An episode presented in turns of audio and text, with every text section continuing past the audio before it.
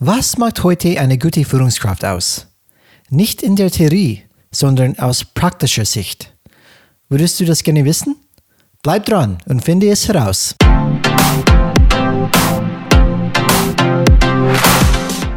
Hallo alle Changemaker draußen. Willkommen zu Changes Rad Podcast, wo wir jeden Mittwoch Impulse und Ideen zum Change Management geben.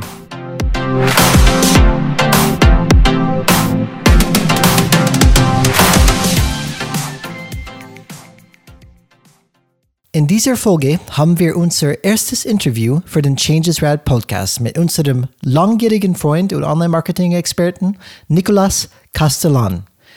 Nico teilt seine Erfahrungen darüber, was eine gute Führungskraft ausmacht. Viel Spaß beim Anhören der Erkenntnisse, die er mit uns in der unterhaltsamen Folge teilt. Hallo alle Changemakers, willkommen zurück zu unserer Folge, eine spannende Folge auf jeden Fall heute, wo wir unsere erste Gäste haben. Unser heutiger Gast ist Nicolas Castellan. Willkommen, Nico. Yeah, yeah, yeah. Schön, dass du da bist. Ähm, wie wir ihn nennen, kennen, das ist für uns unser Nico. Äh, und ich freue mich, dass er unser erster Gast bei Changes Rad ist. Nico ist 34 Jahre alt, aufgewachsen in und lebt derzeit in Nordrhein-Westfalen mit einem kurzen Abstecher nach Bayern zwischendurch, wo wir uns kennengelernt haben und drei Jahre sogar zusammengearbeitet haben. Nico war ein Kollege und wurde ein enger Freund, mit dem wir über die Jahre in engen Kontakt geblieben sind. Ähnlich wie wir ist Nico seit rund zehn Jahren in der digitalen Marketingbranche tätig und hat sowohl Erfahrung als Mitarbeiter und als auch als Führungskraft. Das heißt, wir kennen natürlich dann beide Sichten, beide Perspektiven, was natürlich sehr wertvoll ist. Nico begann in einer Marketingagentur und wechselte dann in die Handelsbranche und der er zum Experten in Sachen Online-Marketing geworden ist. Das heißt, mit Online-Marketing arbeitet er seit zehn Jahren, kennt sich wirklich gut aus und da fühlt er sich wohl und entwickelt sich immer weiter in diese Richtung. Er hat auch aus erster Hand erfahren, wie schwierig, wie schwierig das ist, digitales Marketing in klassische Branchen zu bringen. Doch bevor wir tiefer in Nikos Erfahrung und Expertise eintauchen, möchte ich eine kurze Geschichte erzählen, wie ich Nico kennengelernt habe. Und da gehen wir zurück zu dieser Assessment Center Site, wo ich tatsächlich auch mein erstes Assessment Center hatte. Nicht als Teilnehmer, aber als ähm, Beobachter. Und ich kann mich erinnern, das war so lustig. Ich stieg in das Aufzug und da gehen ein paar andere Chefs zu diesem Assessment Center. Ich war der Einzige in einem Pullover. Alle anderen hatten den Anzug mit Krawatte dran. Ich sagte, oh, vielleicht ein bisschen underdressed, aber es ist mir wurscht. Dann sind wir hingegangen und diese Assessment Center gab es. Und Nico war einer von diesen ähm, Bewerber für dieses Trainee-Programm damals bei dieser Firma. Und ich kann mich sehr gut erinnern, es hat nicht lange gedauert. Ich habe Nico gesehen und nach dieser ersten Übung habe ich extra notiert auf meine Zettel, der möchte ich haben. Und ähm, das kann mich sehr gut daran erinnern. Das hat nicht lange gedauert. Das war wirklich ein schnelles Gefühl. Der Typ ist gut. Der möchte ich in mein Team haben. Ich kann mich erinnern, die anderen haben das, haben, haben das gesehen. Ich sagte, was? Du hast, das war eine Übung. Ich sagte, das ist mir wurscht. Der Typ möchte ich haben. Und glücklicherweise ist es dazu gekommen. Nico ist als Trainee bei, bei mir dann ähm, eingekommen, eingestiegen oder sein Career, Career Day in Handel, da hat er sich dann da angefangen. Und was ich an Nico immer geschätzt habe, ist, dass er diese Werte der Marke RAD, Changes RAD, er verkorpert die. Er ist der coolste von uns, finde ich, von unserer Gruppe. Er ist einfach ein cooler Typ. Ähm, er ist mit radikalen Sportarten aufgewachsen, wie Skateboarding und so weiter, wo, wo mich auch sehr am Herzen liegen. Ähm, und ungeachtet der Schwierigkeiten, die wir immer hatten bei den unterschiedlichen Firmen zum Beispiel und ähm, wo wir wirklich in schwierige Rahmenbedingungen einfach immer gekämpft haben, was er, er hatte immer die Fähigkeit gehabt, einen positiven Weg nach vorne zu sehen und könnte mit seiner coolen und lustigen Persönlichkeit die Stimmung bei uns alle heben. Und das, was ich an ihm wirklich immer geschätzt habe, er steht für Werte, die wir vertreten, Menschen überzahlen, Beziehungen über Ergebnisse. Ich bin mir sicher, dass er auch weiterhin eine der Führungspersönlichkeiten sein wird, für die wir alle gerne arbeiten würden. Und unser Ziel heute ist es, von Nico zu lernen, was für ihn eine gute Führungskraft ausmacht und welche Werkzeuge eine gute, Führungs eine gute Führungskraft haben muss, um in der heutigen dynamischen Umgebung erfolgreich zu sein. Alex ist natürlich auch heute an Bord, ähm, also wir sind zu dritt heute. Und ich möchte mit dieser einleitenden Worte Nico herzlich willkommen heißen. Nico, willkommen zum Show. Yeah, danke Brian. Ähm, auch Alex, vielen Dank für die äh, Einladung. Ja, Brian, danke für deine äh, schönen Worte. Damit habe ich ja gar nicht gerechnet. Aber es ist äh, genauso, wie du gesagt hattest, ähm, äh, wenn ich das auch mal aus meiner Perspektive vielleicht kurz sagen kann, wo Gerne. unser erstes Zusammentreffen äh, stattgefunden hat. Also ich meine, ich bin damals... Ähm, abends äh, nach, äh, ja, in dieses, dieses, kleine bayerische Dorf gefahren. Es war fürchterlich neblig. Ich bin da von der Autobahn runter. Ich habe dann meine damalige Freundin, heute Frau, angerufen und gesagt, boah, ganz ehrlich, ey, hier möchtest du niemals hin. Das ist ja fürchterlich hier. Aber es hat sich dann wirklich den, darauf den Tag relativ schnell gelegt, weil, wie Brian gerade schon sagte, er war tatsächlich der Einzige, der im, äh, ja, im Pullover und in, und in Jeans und in Sneakern da war und alle anderen hochgeschlossen im Kostüm oder im Anzug. Ähm, ich habe nach hinten geschaut, Brian saß äh, hin, ähm, ja, links hinter mir. Ähm, ich habe seinen Namen gelesen, dachte so, okay, was ist das für ein Typ? Und dann Brian, der Satz, hi, ich bin Brian, ich bin Kalifornier oder ich bin Amerikaner, wenn ich mich nicht gut verstehen konnte, tut mir leid, musste nachfragen, dachte so, okay, was für ein geiler Dude. Ja, und dann kam es relativ schnell irgendwie, dass ich den echt cool fand. Und ähm, ja, ist auch super, dass es am Ende geklappt hat. Ne? Und jetzt, ähm, ja, obwohl, ich, obwohl wir lange nicht mehr zusammenarbeiten, immer noch den Kontakt. Ich glaube, dass ähm, zeugt auch irgendwo von einer Verbundenheit und von Freundschaft und äh, dass auch aus Kollegen und Chefs äh, Freunde werden können. Absolut. Und wir sind froh, dass du die erste Gäste heute bist und wir ähm, haben an sich dann ein paar Fragen für dich heute vorbereitet. Einfach, oh ja. In, einfach in Diskussion zu kommen. Ähm, wie siehst du das? Weil ich glaube, unsere Zuhörer werden langsam müde von, von uns zwei, unsere zwei Fressen, einfach dann immer wieder das Gleiche zu sagen. Das, ja, die Typen Alex und Brian, die sind ganz gut, aber das gleiche Geschichten immer wieder. Wir, wir hoffen natürlich auch ein bisschen frische ähm, Perspektive reinzubringen. Ähm, und Alex ist natürlich auch an Bord. Alex, sagst auch ein paar Worte dazu? Also, Nico, erstmal danke, dass du die Zeit nimmst und danke, dass du unser erster Interviewgast bist. Und was ich verspreche, du wirst nicht unser letzter sein. Es macht jetzt schon so viel Spaß. und ich bin sehr gespannt, liebe Zuhörer und Zuhörerinnen, was ihr davon haltet. Schreibt uns dann bitte gerne E-Mail an kontakt at changesrad.de. Wir freuen uns auf eure Kommentare und Input. Oh ja.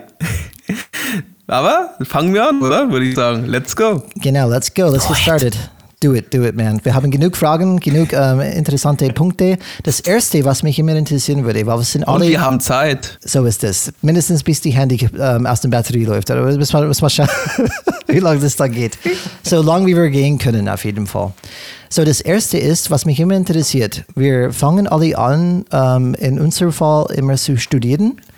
Und wir haben vieles vorgenommen.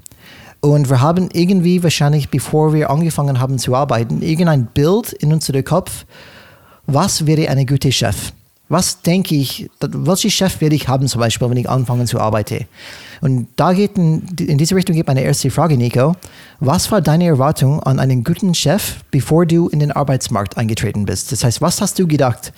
Was hast du gedacht, welche Chefs werden kommen und wie werden die drauf sein? Ähm, ja, gute Frage, weil ich äh, glaube tatsächlich, ich habe mir, als ich mit dem Studium fertig war, gar keine Gedanken darüber gemacht, was ich eigentlich für einen Chef erwarte oder was ich für einen Chef brauche, weil das war für mich in dem Moment oder in der Zeit gar nicht so in meinem ja, persönlichen Relevance-Set. Ich habe mir da nie Gedanken zu gemacht. Ich wollte eigentlich ganz gerne immer bei einem coolen Unternehmen arbeiten, das irgendwie einen ganz guten Namen hat. So, das war, so fängt man ja irgendwie an, weil man guckt natürlich, was machen die Geschwister, was machen vielleicht die Cousins, Cousinen und die Freunde vielleicht auch schon, wo sind die so. Und das war für mich damals ehrlich gesagt überhaupt nie nie wirklich relevant, ähm, was habe ich denn wohl für einen Chef? Natürlich sollte er immer nett sein, so nett, okay, aber ich habe mir wirklich nie Gedanken darüber gemacht, wie soll er wirklich sein? Soll das ein, soll das ein autoritärer Chef sein? Soll er irgendwie empathisch sein, soll, soll ich auf Augenhöhe mit ihm kommunizieren. Das war eigentlich nie, nie so das Thema. Wobei man natürlich auch sagen muss, ähm, man ist sicherlich auch in gewisser Weise geprägt durch seine Eltern vielleicht auch. Oder ähm, ja, doch, doch durch seine Eltern, weil die natürlich auch in einer ganz anderen Generation groß geworden sind und die vielleicht sogar tatsächlich schon eher immer dieses autoritäre Bild von einem Chef ähm, vertreten haben oder dass, dass die uns immer erzählt haben, ja, der ist so und so und Chef, da muss man immer nett zu sein. Also war ein Chef immer so eine, so eine große äh, Erscheinung, die immer irgendwie streng ist. So. Aber so richtig Gedanken gemacht habe ich mir darüber tatsächlich nie. Ähm, ich glaube, das entwickelt sich tatsächlich mit der Zeit auch. Zumindest habe ich das so für mich ja, entdeckt, dass es erst kommt. Mhm. Okay. Du kommst erstmal rein ähm, in, diese, in diese Arbeitswelt, hast wirklich keine klaren Erwartungen, zum Beispiel, wie ein Chef sein sollte, außer nett vielleicht. Ähm, gab es irgendwelche Überraschungen dann, wenn du die ersten Chefs schon hatten? Gute Frage. Und bitte denk, Nico, an nicht nur deinen vielleicht direkten Chef, einfach vielleicht gib breiter, ähm, Mittelmanagement, ähm, andere Chefs, andere Stakeholder. Ja, ähm, ich bin, bin gerade überlegen. Also ich glaube, bei meiner ersten Station, wo ich bei einer, einer, kleinen Agentur war, ist es natürlich nochmal ein bisschen was anderes, weil da bist du mit deinem Chef und Geschäftsführer eben natürlich in direkten Kontakt. Ich glaube, bei meiner zweiten Station, wo wir uns auch kennengelernt haben, Brian, ähm, da war das wieder was anderes, weil da natürlich dann andere, andere Strukturen, andere Organisationen einfach dann da war. Äh, du warst mein direkter Vorgesetzter und dann gab es noch ein, zwei andere, die über uns waren die waren so ein bisschen wie Geister. Also man sah sie nie wirklich. Ähm, ich, ich, man weiß, dass es sie gibt. Ja, du hattest mit denen natürlich Kontakt, weil das deine direkten Chefs waren. Aber ähm, äh, so richtig, also was mich doch tatsächlich bei unserer gemeinsamen Station damals überrascht hatte, war, dass dieser, dass dein Chef mich gar nicht kannte. Und da kann mhm. ich mich noch gut daran erinnern. Ähm, dass, äh, dass wir ihm einen Termin eingestellt haben, damit er mich kennenlernt. Und das war in dem Moment vielleicht so, okay, krass, das ist schon irgendwie ziemlich hierarchisch. Und wieso kennen die eigentlich? Weil ich es von der Agentur anders gewohnt war, ne? dass deine, deine, deine, deine die, quasi die Geschäftsführer dich auch kannten. Hängt natürlich damit zusammen, weil die Organisation so klein ist. Ähm, das war vielleicht so ein Thema, wo ich ein bisschen verwundert war und dann, dass einem da vielleicht erstmal so die Größe bewusst wurde von dem Laden und, und dass irgendwie anders läuft und dass es nicht so schnell über den Flur mal eben funktioniert, sondern dass da eher noch Stufen zwischen waren. Ähm, ja. Hast du schon mal einen schlechten Chef gehabt, Nico? Und wenn ja, warum? Also warum war er für dich schlecht? Äh, ja, okay, Alex. Dann sofort die harten Geschütze am Anfang, finde ich sehr gut.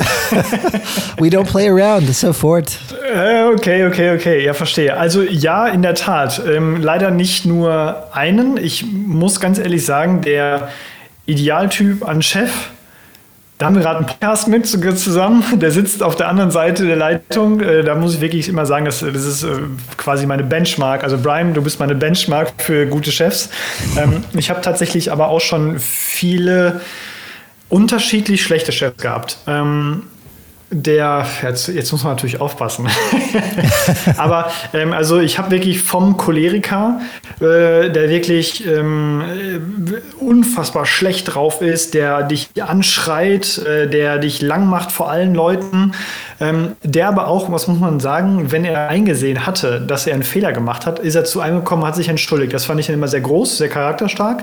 Ähm, aber ich habe leider Gottes auch in, in der jüngeren Vergangenheit hatte ich jetzt auch, hatte ich auch einen Chef, der für mich persönlich ähm, jetzt nicht so der Idealtyp ist, nennen wir es mal so. Ähm, sehr, sehr stark Micromanagement unterwegs, ähm, sehr darauf bedacht, immer alles zu wissen, den Leuten leider nicht so richtig zu vertrauen.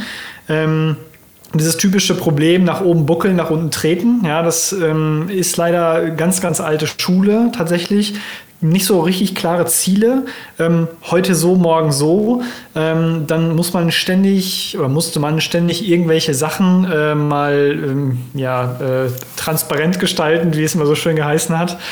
Ähm, und dann eben dann, dann, nicht mehr nachfragen. Also dann macht man sich eine Riesenarbeit, man, man schickt es zu und dann wird nicht mehr nachgefragt oder man, man, guckt sich das gar nicht an und so. Das ist dann schon sehr, sehr nervig und sehr, sehr zeitraubend einfach gewesen und vor allem dann, wenn es wirklich hart kommt und, und sein Chef hat dann mich beispielsweise oder einen anderen meiner Kollegen irgendwie attackiert, was dann, also attackiert im, im übertriebenen Sinne, ähm, was aber gar nicht sein Fehler war, ist er abgetaucht da er einfach nicht mehr da. Dann, der saß zwar mit im Termin, aber ist dann mit sich zurückgelehnt, äh, ne, so sprichwörtlich, und hat das über, über den anderen ergehen lassen, äh, anstatt da klar mal sich vor die Leute zu stellen. Ne? Und das muss ich echt sagen, puh, in dem Maße hatte ich es noch nie, ehrlich gesagt. Fachlich keine Frage, super Typ, aber von der Personalführung her, die war faktisch nicht da. Wirklich mhm. nicht, da war nichts da. Ja. Das leitet ein bisschen zu die Frage, dann, dann welche ähm, Eigenschaften hat ein guter Chef an sich in, in deinen Augen? Mhm. Also ich glaube ja, ähm, früher war es ja schon so, dass es immer sehr stark hierarchisch war. Ne? Also da war der Chef der Patriarch, dann du ja in vielen Familienunternehmen auch noch. Ja, Alex, du arbeitest ja auch in einem Familienunternehmen, du kennst es ja auch, da hast du die Patriarchen eben am Start. Es ist bei uns ähnlich, ich arbeite auch in einem Familienunternehmen, ähm, wobei da die, ähm, die, ja, die äh, Inhaberin oder der Inhaber ähm, äh, operativ gar nicht mehr dabei ist, aber der CEO entsprechend auch so eine patriarchalische Figur ist einfach, so eine Erscheinung. Ähm, was ich äh, persönlich immer ja, also ich, ich glaube, es hat sich gewandelt, dieses ganze Thema. Unsere Eltern, die waren dann schon so auf dieser stark hierarchischen Ebene unterwegs und ich glaube, ich bin der festen Überzeugung, dass das heutzutage überhaupt gar nicht mehr ähm, up to date ist und das ist halt uralt und für mich ist eigentlich so der so der idealtypische Chef, dass der wirklich, ich glaube, er muss erstmal extrem empathisch sein, weil ähm, das ist ja irgendwo, wir hängen acht Stunden mindestens am Tag aufeinander. Und wenn man als Vorgesetzter es nicht schafft, die, die seine, seine Mitarbeiter sich da hineinzuversetzen und, und deren Gefühle irgendwie zu erkennen, halte ich das für extrem schwierig, ja, weil er dann natürlich überhaupt nicht steuern kann, okay, ist der jemand, ist derjenige gerade vielleicht so, so unter Druck oder geht es ihm so schlecht, dann kann ich ihm nicht noch eine reinhauen, weil das natürlich dann auch wieder auf die Arbeitsergebnisse sich auswirkt. Dann geht es ihm also noch schlechter. Ähm, ich bin auch der Meinung, dass Vertrauen extrem wichtig ist. Ich glaube, das ist die Basis von allem, ja wenn ich, wenn ich das Gefühl habe, mein Chef muss mir immer über die Schulter gucken und er baut kein, kein Vertrauen auf, dann baut in mir ja auch eine gewisse Angst auf. Und, und diese Angst, die zerstört, glaube ich, extrem viel. Ähm, es muss auch für mich auch auf, auf Augenhöhe definitiv sein dass man wirklich nicht dieses hierarchische von oben herab, natürlich sprechen immer alle von flachen Hierarchien und kurzen Entscheidungswegen, das sind natürlich auch so typische äh, Stellenausschreibungsfloskeln. Ich finde grundsätzlich in Hierarchien ja nicht recht, aber der Chef, nur weil er hierarchisch über einem gestellt ist, muss er ja auch nicht dich von oben herab äh, irgendwie ähm, ja, behandeln. Deswegen ist so, eine, so, ein gewisses Maß an Augenhöhe aus meiner Sicht schon sehr wichtig, weil ähm, so entsteht auch irgendwie ein Teamgefühl und ein Teamgefüge und da hat man dann als Mitarbeiter das Gefühl, okay, wir kämpfen hier wirklich zusammen an der gleichen Front. Und ich, und ich kämpfe nicht für ihn an der Front, sondern er ist mit mir, steht neben mir und, und, und hilft auch in dem Moment.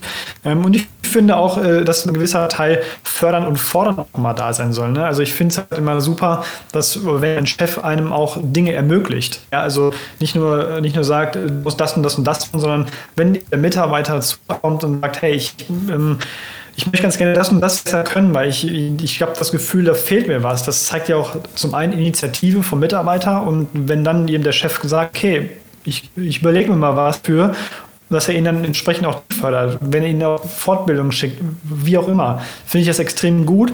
Aber ich finde, fordern kann er auch ruhig sein, um dir so ein bisschen, ein bisschen herauszukitzeln, ihm quasi nicht alles auf, auf dem Silbertablett zu servieren, sondern wenn er an, einer, an einem Problem arbeitet ähm, und er weiß genau, okay, der, der Chef, der kann mir in dem Moment gerade weiterhelfen, äh, dass der Chef dann nicht zu ihm hinkommt und sagt, ähm, hier, das geht so und so, sondern dass man vielleicht es sogar schafft, ihm Hinweise zu geben, dass sich selbst dahin arbeitet, dass er sich auch in dem Moment weiterentwickelt.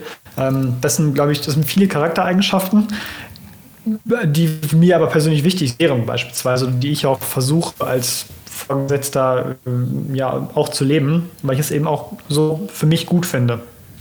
Mhm. Was, ähm, da würde ich gleich nochmal gerne, was hast, ähm, was für eine Erwartungshaltung oder was für eine Aufgabe hat nach deiner Meinung eine Führungskraft für dich? Mhm. Also ich glaube, natürlich muss die Führungskraft in gewisser Weise ja auch ähm, das große Ganze im Blick haben. Also jede Abteilung hat ja ihre Ziele und ähm, ich, das soll, glaube ich, die, die Hauptaufgabe irgendwo sein, dass diese Ziele auch in gewisser Weise natürlich irgendwo auch erreicht werden, sodass man diesem ganz harten ähm, äh, quantitativen ähm, Set. Wenn man aber das qualitative Set sieht, ähm, ist für mich eine Führungskraft auch dafür da, ähm, die Mitarbeiter an die Hand zu nehmen und zu führen und, denen Hilfestellungen zu geben und gegebenenfalls auch den Druck rauszunehmen, wenn er von rechten Seiten kommt. Ähm, das, das gehört für mich auch in gewisser Weise dazu. Also letzten Endes hat er, glaube ich, wirklich harte und weiche Faktoren, die er irgendwie ähm, ja, ähm, als, als Hauptaufgabe hat. Und das muss ja jetzt nicht nur derjenige sein, der, der die Leute anpeitscht und zu Höchstformen äh, äh irgendwie drängen will. Klar muss er die motivieren vor allem auch, damit sie entsprechend da irgendwo auch, äh, auch, ihre Leistung bringen. Ähm, aber das ist ja auch ein eigenes Ziel. Wie würdest du dann beschreiben, ähm, um das einfach noch ein bisschen klarer zu machen, was ist praktisch die Aufgabe in deinen Augen der Führungskraft, um deinen Arbeitsalltag zu gestalten zum Beispiel oder um dich zu führen? Was heißt das überhaupt? Gute Frage. muss, ich, muss ich tatsächlich mal, mal, mal ein bisschen überlegen. Also ich glaube, was, was jedem, was jedem Mitarbeiter aus meiner Sicht klar gemacht werden muss, was ist nicht seine Aufgabe, was ist sein Ziel in dieser Abteilung oder in, in, in seinem Job, den er ausfüllt. So, und ich glaube, dass, dass dadurch ist also ich, ich, glaube, jeder braucht ein klares Ziel im Leben. So ist es unabhängig davon, ob er, ob er im Job ist oder ob er ob im Privaten. Und ich glaube, dass gerade natürlich im, im Jobbereich ähm, die Vorgesetzten schon dafür da sind, um den Mitarbeitern klare Ziele zu, zu, zu geben, zu stecken und sie auch hingehend hinzuentwickeln. Ähm, das sind, glaube ich, schon so die, finde ich persönlich, so die, so die Ziele eigentlich. Ne? Die, ich denke immer, die, die, die Leute, die in einer Abteilung arbeiten, die wissen schon, wie ihre Jobs funktionieren. Und der, der, die Führungskraft, die ist vielleicht derjenige, der sie in die eine oder andere Richtung vielleicht lenkt. Also ich will jetzt nicht sagen, dass er die dahin stößt, ja, sondern er, er lenkt sie dahin und probiert sie in eine gewisse Richtung zu entwickeln. Ähm, ich hoffe, das hat deine Frage beantwortet. Äh, es ist ein bisschen schwierig, gerade da konkret jetzt eine Antwort für zu finden. Ähm, Nico, wenn wir einfach alles, was du gerade zum Beispiel ähm, erwähnt hast. Sachen wie zum Beispiel Vertrauen auf Augenhöhe, Rückhalt, fordern, fördern, als Coach einfach dann da, da stehen für die Mitarbeiter, die Freiraum geben, äh, die arbeiten lassen, eher ähm, das Entwicklung für die Mitarbeiter. Das heißt, stehen, ein Führungskraft steht da für die Rahmenbedingungen zu schaffen für die Mitarbeiter, dass er das hat, was er braucht zu arbeiten und dementsprechend er als Coach nebenbei begleitet und sagt, okay, ich bin da für dich und entwickle dich auf diese Richtung. Was ich wahnsinnig spannend mit diesem Bild von einer Führungskraft finde, ist, dass wir das fast nie sehen in unser berufliches Leben. Das heißt, das ist definitiv nicht der Status quo für eine Führungskraft, meiner Meinung nach, mindestens in den Firmen, wo ich unterwegs war. Und die Frage für mich ist, ähm, wenn das anscheinend nicht der Status quo ist, das ist nicht ein Zielbild, die wir oft sehen, zum Beispiel in einer Firma, was hält dich davon ab, so zu werden? Das heißt, wir haben so, ja, so. genau, wir sind sozialisiert in die Firmen, wo wir sind. Wir merken, okay, diese Typen, die vielleicht dann so agieren, vielleicht im Gegensatz zu was du gerade genannt hast, vielleicht Micromanagement, ähm, Ellbogentaktik, ähm, Vorpreschen, einfach dann ähm, alles, alle, alle äh, Lob bekommen für die Arbeit von meinen Mitarbeitern zum Beispiel. Wir sehen auch diese Verhalten oft in solchen Firmen. Und die Frage für mich ist immer, warum werden wir auch nicht so? Warum, warum bist du nicht so? Ähm, wenn du so sozialisiert, sozialisiert worden bist, natürlich hast du ein paar andere Beispiele, wie ich oder vielleicht andere Chefs, aber was hält dich davon, in diese Richtung zu entwickeln? Also was mich davon abhält, äh, auch, so, auch so zu werden, ähm, finde ich eine gute Frage. Hm, ich glaube, das hat doch in gewisser Weise was mit Charaktereigenschaften zu tun. Äh, wenn du natürlich sehr stark hierarchisch auch erzogen worden bist, weil vielleicht deine Eltern sehr streng waren, äh, dann gibst du da vielleicht auch so weiter, weil du glaubst, dass das im Job dich auch weiterbringt, weil du hast es so kennengelernt als Kind und deswegen muss das jetzt auch so weitergeführt werden. Was, glaube ich, noch ein nächster Punkt ist, das habe ich Beispielsweise sehe ich das auch in meiner aktuellen Stelle so, dass es viele Leute gibt, die äh, außer dieses Unternehmen nichts anderes gesehen haben. Also das kann man jetzt natürlich auf jedes beliebige Unternehmen auch irgendwie äh, ähm, adaptieren. Wenn du natürlich in deinem Leben immer bei dem gleichen Arbeitgeber bleibst, ist es ja auch grundsätzlich schlecht, aber so lernst du keine anderen Führungskulturen kennen.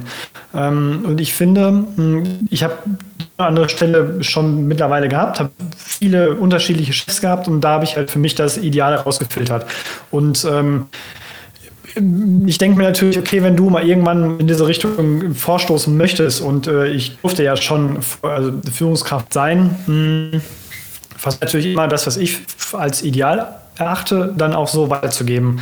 Und ähm, was mich davon abhält, dann genauso zu werden wie beispielsweise diese, diese Oldschool-Chefs sind beispielsweise, ist, ist äh, daran, weil ich nicht so sein möchte, weil ich es selber fürchterlich finde. Und dann denke ich mir, so wie der dich behandelt, so möchtest du deine Leute nicht behandeln. Und deswegen äh, möchte ich auf gar keinen Fall so sein. Und äh, dadurch glaube ich persönlich, dass man es schafft, eben nicht so zu werden. So, wenn du natürlich dein Leben lang immer den gleichen Chef hattest, der immer diese hart hierarchische Schiene fährt, kennst du es nicht, dann, dann glaubst du, dass das, dass das normal ist, dass das Status quo ist und dann denkst du automatisch, das ist überall so und deswegen machst du es halt automatisch auch. Ich glaube, das wird vererbt tatsächlich. So entweder du bist jemand, der, der open-minded ist, der wirklich, der wirklich sich viel anschaut, der vielleicht ein bisschen was gesehen hat oder der vielleicht einfach ein bisschen ja, ein bisschen feinfühliger, empfänglicher ist für andere Dinge, oder du bist jemand, der sagt, ja gut, das habe ich jetzt halt auch so kennengelernt und deswegen mache ich das halt auch so weiter und das hat die immer schon so gemacht, dann wird er schon seine Richtigkeit haben. So, und mhm. das hält mich, glaube ich, auch ab, so zu sein, so, so, so zu werden und ähm, ja. Mhm. Okay. Was macht denn für dich eine gute Arbeitskultur dann aus? Ähm, im Prinzip schon fast das fast ähnliches, was auch den, den idealen Chef ausmacht. Ich glaube, dass ähm, mittlerweile, das merke ich zum Beispiel bei mir ganz extrem, dass eine Unternehmenskultur, Arbeitskultur, ich nehme das einfach mal in, in, äh, zusammen das Thema, ähm, immer, immer wichtiger wird und wichtiger ist, weil wir, wie ich gerade ja schon eingangs erwähnt hatte, wir verbringen so viel Arbeit im Job. Und ähm, wenn du dich da nicht wohlfühlst, dann kannst du, bin ich der Meinung, dass du keine, keine Leistung erhöhen kannst, weil du dich einfach da nicht wohlfühlst. Du gehst schon mit einem, du, du stehst morgens schon mit, mit, einem, mit einem Klumpen im, im, im Hals auf, ja, und, und fährst zur Arbeit äh, mit dem Auto, mit der Bahn, wie auch immer. Und äh, je du zur Arbeit kommst, so größer wird dieser Kloß im Hals. Und deswegen bin ich der Meinung, dass man definitiv ähm, ein vertrauensvolles Umfeld schaffen soll, was, was sehr open-minded ist, was ähm, jeden so akzeptiert, wie er auch ist. Ich habe das Gefühl, dass es einige Unternehmen gibt, die sobald du so ein bisschen von Norm abbeißt, wirst du sofort so beäugt. Ja, du, keine Ahnung, man, man, trägt irgendwie bunte Socken. Ja, man trägt plötzlich äh, nicht das Hemd, sondern trägt den Rollkragenpullover zum Beispiel. Ja, äh, das Beispiel kennt ihr ja auch von mir. da wirst du schon direkt so, so hm, was ist, was ist mit dem denn los? Der hält sich ja gar nicht hier an, an die, an die 0815-Norm so ungefähr. Und das merkst du. Also wenn du, wenn du Antennen dafür hast, merkst du das. Und dann fängst du an automatisch zu denken, so, okay, äh, sorry, hier bin ich total falsch. Das war das erste Schimpfwort, sorry. Ähm, du, du, bist hier, du bist hier total falsch. Und ich glaube, ähm, und ich glaube schon, dass wenn man, ähm, wenn man auch unter den den Leuten ähm, ein freundschaftliches, vertrauensvolles Verhältnis hat, ohne Flurfunk, ohne Grüppchen, wirklich eine, äh, lass jeden sein, so er ist, wir sind alle unterschiedlich und äh, das, das ist auch cool, ehrlich gesagt, wenn, wenn man ein bisschen anders ist. Also ich finde es gut, ja, das, das, das, das belebt ja irgendwie. Ne? Du, hast, du hast die Kreativen, die, die denken halt von, von, von A bis Z. Es gibt die Leute, die dann eher ein bisschen verschlossener. Ja, ich hatte mal einen Arbeitskollegen, der kam erst um halb elf zur Arbeit und hat dann schon um Viertel vor zwölf äh, schon zum Mittag gegangen. Ne? Der wurde auch beäugt zum Beispiel. Aber wir denken so, ja gut, der arbeitet halt dafür länger am Abend. Ne? Also ich meine, so ist das. Sind wir alle unterschiedlich und ich finde, diese, wenn du wirklich eine, ähm, sehr open-minded bist, und äh, absolut äh, tolerant. Das bringt schon definitiv sehr viel und vor allem gerade in Unternehmen, finde ich, ist äh, das stärkste Gut sind nun mal die Mitarbeiter. Und wenn das nicht passt oder wenn, wenn, der, wenn das Unternehmen nicht für die Mitarbeiter tut, ja, sorry, dann bin ich der Meinung, dass das irgendwann das Problem im Unternehmen führen kann und wird, weil die keine Leute mehr kriegen. Weil durch Internet, durch Social Media etc. pp hast du sich so schnell ausgetauscht mit allen anderen Leuten, die mal da waren oder nicht da waren. Ähm, ja, ich bin gespannt, wie das dem einen oder anderen Unternehmen so in den nächsten Jahren ergehen wird. Mhm. Du sprichst es ja gerade so schön an. Wir leben ja in spannenden Zeiten. Wir haben jetzt auch ein schwieriges Jahr fast hinter uns, muss ich sagen. Und ähm, dementsprechend, glaube ich, passt die Frage auch sehr gut. Was erwartest du von deiner Führungskraft in einer Krise? Ich finde, ähm, jetzt haben wir nun mal diese Krise, die können wir als Beispiel einfach nehmen. Mhm. Was ich ganz interessant finde, ist, wie schnell reagieren die auf diese Krise? Sind die erstmal lethargisch und, und haben total Schock, Stock, Schockstarre und, und können sich erstmal nicht bewegen, weil plötzlich, wenn die aus dem aus diesem, was die immer schon so gemacht haben, rausgerissen. Das war ja wirklich so. Also, ne, wir, wir, ich glaube, wir drei folgen ja dieser Meme-Seite, wo du dann dieses schöne Gebäude ist, wo dann ähm, gerade ein Meeting stattfand und dann gesagt wird, ja, ja, Digitalisierung, die brauchen wir niemals im Leben. Und dann ist auf der rechten Seite die große schwarze Abrissbirne, wo Covid-19 draufsteht. Ähm, ich glaube, genauso wie dieser Wrecking Ball hat es auch viele Unternehmen getroffen und ich finde genau da dann an der Stelle Spreu vom Weizen auch irgendwo getrennt. So, welches Unternehmen schafft es oder welche Führungskräfte schaffen es, sich auf diese neue Situation einzustellen? So, ich habe im Freundeskreis diejenigen gehabt, äh, die äh, sofort reagiert haben, zack, alle ins Homeoffice und äh, wir machen das noch, noch digital und die anderen, die es sehr langsam erst geschafft haben. Und ich glaube, dann äh, in genau diesem Moment braucht eine Führungskraft in Mitarbeiter vollstes Vertrauen. Das ist einfach so, weil leider Gottes oft immer noch diese Kultur gelebt wird. Nur die am Arbeit sitzen, die arbeiten auch und die, die im Homeoffice sitzen, die ja, die legen die Füße hoch und machen eigentlich den ganzen Tag gar nichts. Ich glaube, dass da Kontrolle, äh, Kontrolle nicht gut ist, so, sondern Vertrauen entsprechend das Wichtigste, A und O ist in dem Moment. Und ähm, das, das erwartet man schon in so einer Krise. Und ich finde auch Transparenz, ja. Also du hast keinen Flurfunk mehr. Du bekommst nicht mehr Dinge mit, die auf dem Flur gesprochen werden und so weiter und so fort. Das fehlt natürlich in dem Moment und es fehlt, glaube ich, auch vielen, ähm, nicht mehr sich mit ihren Kollegen mal eben zwischen Tür und Angel auszutauschen.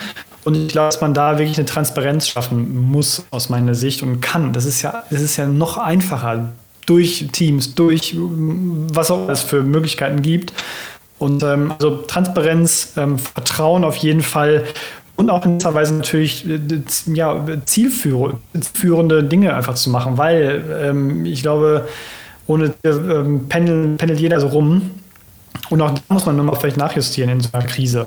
Und äh, ja, es gibt halt Dinge, äh, es gibt halt Chefs, die es gut gemacht haben und Chefs, die es weniger gut gemacht haben. Und so für mich eigentlich so die essentiellen, ähm, ja, die essentiellen Eigenschaften, die ja in dem Moment ein Chef in so einer Krise haben sollte. Mhm. Vielleicht ähm, mache ich eine, eine Folgefrage, weil für mich ist immer interessant, die Einfluss von einem Chef auf mein Leben. Das heißt, wie viel Einfluss hat ein Chef auf sein berufliches Leben oder auf dein berufliches Leben? Zum Beispiel, wenn man das ranken könnte. Wir sehen zum Beispiel bei dieser Krise, ähm, Chefs müssen mit dieser Krise irgendwie umgehen ähm, ich glaube, manchmal ähm, gibt es wirklich heterogene Vorgehensweisen, auch innerhalb einer Firma. Jeder Chef interpretiert das ein bisschen anders. Und es kann zum Beispiel ähm, eine Firma geben, wo in einer Abteilung die gehen alle super, weil die Chef einfach dann das einfach proaktiv alles macht und kommuniziert und transparent macht. Und in einer anderen Abteilung gehen alle schlecht, weil er merkt gar nichts. Er kommuniziert nicht, er einfach dann lässt alle weiter in, in, ins Büro kommen, auch wenn es längst vielleicht überfällig wäre, dass alle zu Hause sind.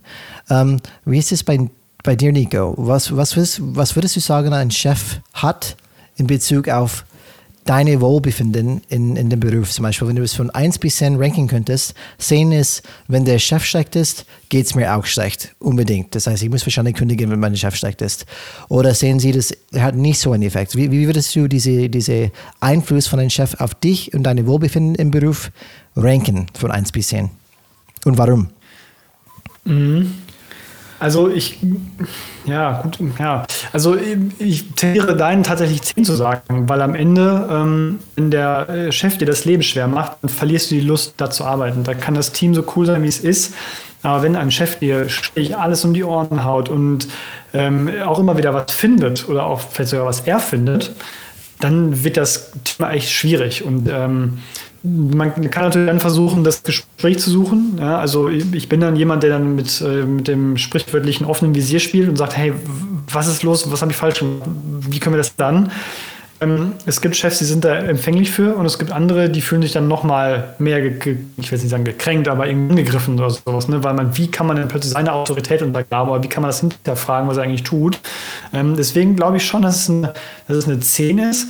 Wenn du natürlich ähm, eine Mannschaft sitzen hast, also wenn du jetzt, ähm, wenn ein Team hast von meinetwegen fünf Leuten und der Chef, der haut dir als Abteilungsleiter ständig eine rein, hast du im Idealfall dein Team hinter dir, so die dich da vielleicht auch stützen und die dich vielleicht auch sogar verteidigen oder die, die da zur Seite springen. Dann wird es wahrscheinlich nicht so tragisch werden, wenn du jetzt natürlich so ein Alleinkämpfer bist, so wie ich es bin, also quasi Alleinkämpfer, dann wird das natürlich für mich persönlich extrem schwierig und wenn mein Chef, ich mit dem gar nicht klarkomme, dann, also ich kann das dann nicht. Und das ist für mich die Sache, ey, dann kann dir der, der Job so viel Spaß machen, wie, wie, wie, ja, wie man sich wünscht, aber wenn die Führungskraft dich nur auflaufen lässt, ist das für mich eine ganz klare 10.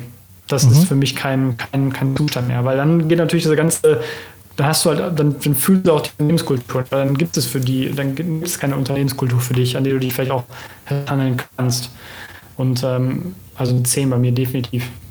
Was, was mich immer interessiert, und danke für deine, deine Einschätzung, ich, ich schätze das definitiv ähnlich, dass eine Führungskraft ein Schlüsselspieler ist. Das heißt, wenn das nicht klappt, dann ist es wirklich schwierig. Ähm, aber da möchte ich kurz einfach einen anknüpfen mit einem Punkt einfach oder ein Thema einfach dann kurz hochbringen. Diversität, das heißt Diversity in the Workplace, wo, wo auch du auch gerade vorher erwähnt hast, das ist sehr wichtig für dich, diese Diversität zum Beispiel in einer Organisation zu haben. Ähm, aber in der Vergangenheit, äh, es gibt zum Beispiel diese Insel-Metapher von, von Birkenbiel, die sagt zum Beispiel, jeder hat ihre eigene Insel, wir bleiben auf unserer eigenen Insel und unsere eigene, eigene Insel ist ausgemacht aus unseren Erfahrungen, unserem Weltbild, unsere ähm, Bildung, äh, unsere Sprachen und je ähnlicher unsere Inseln sind, je besser wir miteinander klarkommen und untereinander verstehen. Und was ich immer denke, ist, eigentlich möchte ich Leute um mich haben, die genau wie ich bin. Wenn ich das sage. In Effekt, ich möchte Leute, die mein Weltbild teilen, die mit mir ähm, irgendwie die gleiche Meinung haben oder kooperieren und ähm, in Effekt die gleiche Weltbild haben, die sind offen, die, die, die sind harmoniebedürftig. Und dann denke ich mir, ist das richtig? Ist das falsch? Ich weiß nicht. Ähm, weil wenn ich einen Chef habe, die ich mit überhaupt nicht klarkomme, ist es wahrscheinlich, weil er komplett das Unterschied ist zu ich. Das heißt, Ultra-Diversität. Er ist einfach komplett anders, sieht die Welt anders, trägt nicht die gleichen Werte wie ich. Und ich probiere das einfach für mich einfach in den Kopf zu bekommen, weil jeder spricht von Diversität, Diversity. Und ich denke mir, wirklich, ist das, was du wirklich willst? Ähm, das ist nur ein, vielleicht ein Diskussionspunkt, die wir vielleicht zu dritt einfach kurz hochbringen können, weil das, das stört mich manchmal. Einfach diese, diese ganze, weil viele Sachen Diversity immer, die sollten so unterschiedlich sein, wie es geht. Und ich denke mir, Gottes Willen, hey, würde, würde überhaupt irgendwas dann passieren, wenn alle unterschiedliche Meinungen sind? Weiß ich nicht. Was denkst du dazu, Nico? Also, ähm, Diversity wichtig, definitiv keine Frage. Ähm, aber ich glaube, am Ende des Tages muss das, muss das Team immer sehr homogen sein, weil dann funktioniert es nicht. Ich meine, du kannst ja trotzdem in, in, deinen, in deinen Grundwerten oder in einer, in einer Grundeinstellung kannst du ja trotzdem gleich ticken, aber du kannst ja vielleicht in anderen Dingen trotzdem so ein bisschen anders drauf sein. Ich meine, ich hätte während meiner Agenturzeit beispielsweise, da arbeitest du mit harten Projektmanagern zusammen, die wirklich vom Kunden performen und da die Rechnung durchkloppen und die, die Timings einhalten müssen und so weiter und so fort. Dann hast du aber drei Büros weiter, hast du diese ganzen Kreativen sitzen, hast du Programmierer sitzen ähm, und, und Grafiker sitzen, die, die grundsätzlich anders denken als du, was aber auch gut ist, aber ich glaube, die Grundwerte, ich glaube, darum geht es am Ende. Ich glaube, wenn so die Basis stimmt, wenn das Fundament stimmt, ähm, dann können, kann man trotzdem anders denken. Also klar, wenn es natürlich um politische Themen geht, wenn die komplett auseinanderdriften, ist natürlich schwierig, aber vielleicht ähm, ähm, ist das nochmal, äh, das, das ist natürlich noch, was ganz anderes. Aber wenn jemand sagt, hey, ich finde das, wenn man wenn das Thema so und so aufbereiten besser, und dann sagt der andere, nee, das ist doch so und so aus dem und dem Grund besser, dann entsteht aber vielleicht auch eine coole Dynamik innerhalb des Teams. Deswegen ist an der Stelle das, glaube ich, ganz gut, so Diversity. Ähm, aber klar, das, was du natürlich gerade genannt hast, ist natürlich ein komplett krasses Gegenteil. Also, weil wenn es so ist, wie du gerade beschrieben hast, dann sind, dann passen die Grundwerte ja schon nicht zusammen. Und ähm, dann wird das, glaube ich, auch ehrlich gesagt ein bisschen schwierig. Und da sehe ich bei mir tatsächlich auch aktuell in gewisser Weise so ein paar Probleme.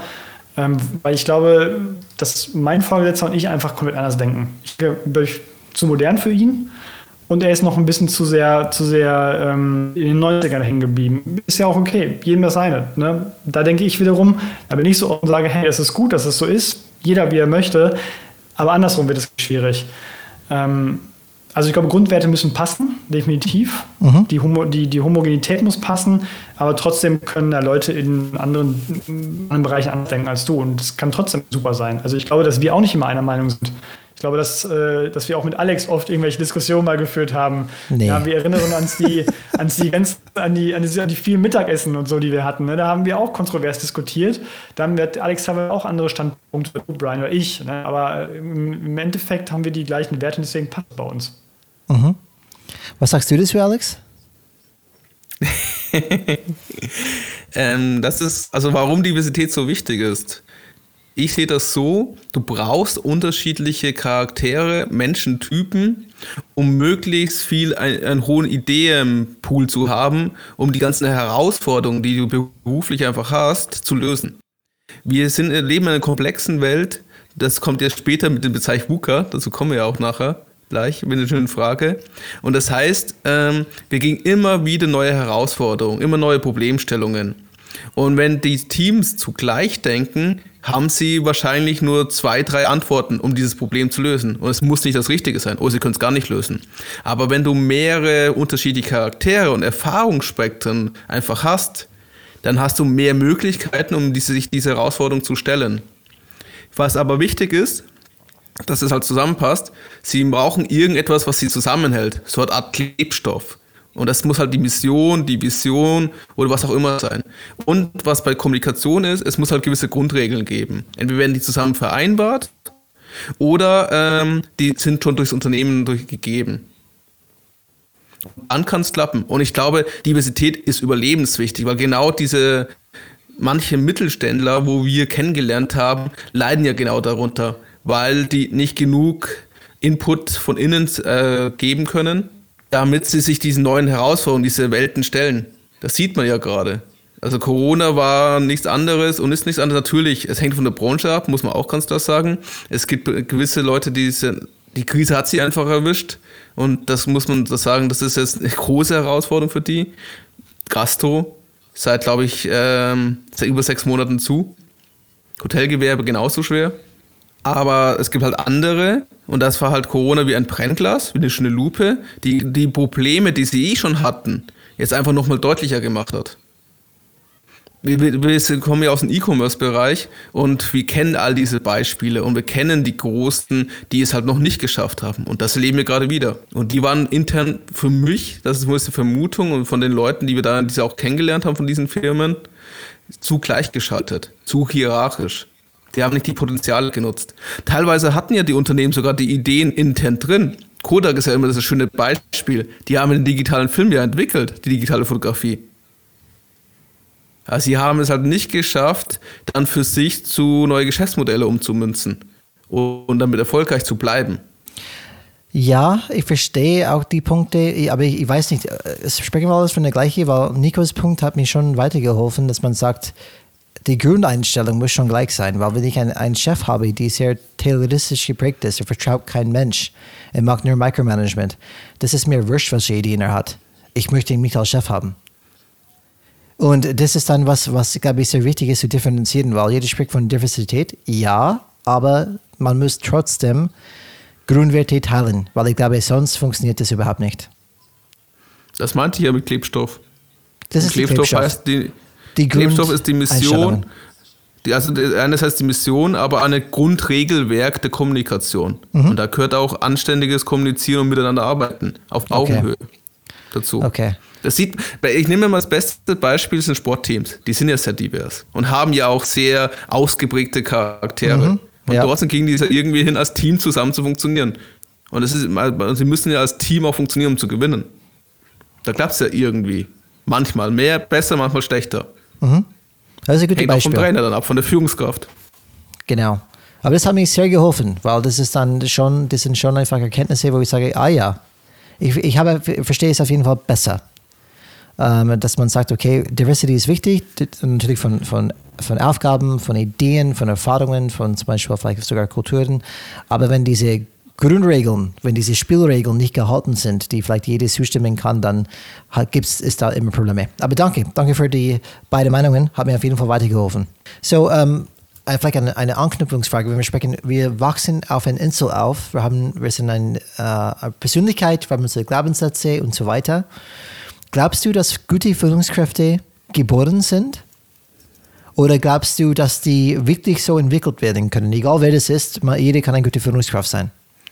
Was meinst du? Weil ich habe so Worte gehört von dir wie Empathie. Zum Beispiel Empathie ist ein Thema, ja. die tatsächlich nicht jeder hat. und nicht jeder, glaube ich, entwickeln kann. Ähm, dementsprechend ähm, würde mich interessieren, deine Meinung zu hören. Glaubst du, dass eine gute Führungskraft geboren ist? Oder eher jeder kann eine gute Führungskraft werden? Ähm, Ich glaube, die Grundwerte, die du brauchst, um eine gute Führungskraft zu sein, die bekommst du, glaube ich, anerzogen, glaube ich zumindest. Oder die, die, die entwickeln sich schon, schon relativ früh. Eben. Mhm. Ob du empathisch bist oder nicht. Ich glaube, wenn eine Führungskraft nicht empathisch ist, dann ist sie einfach nur ein, nur ein Manager. Ne? Das hatte die auch schon mal das Thema. ähm, managt die Sachen gut runter und das war's.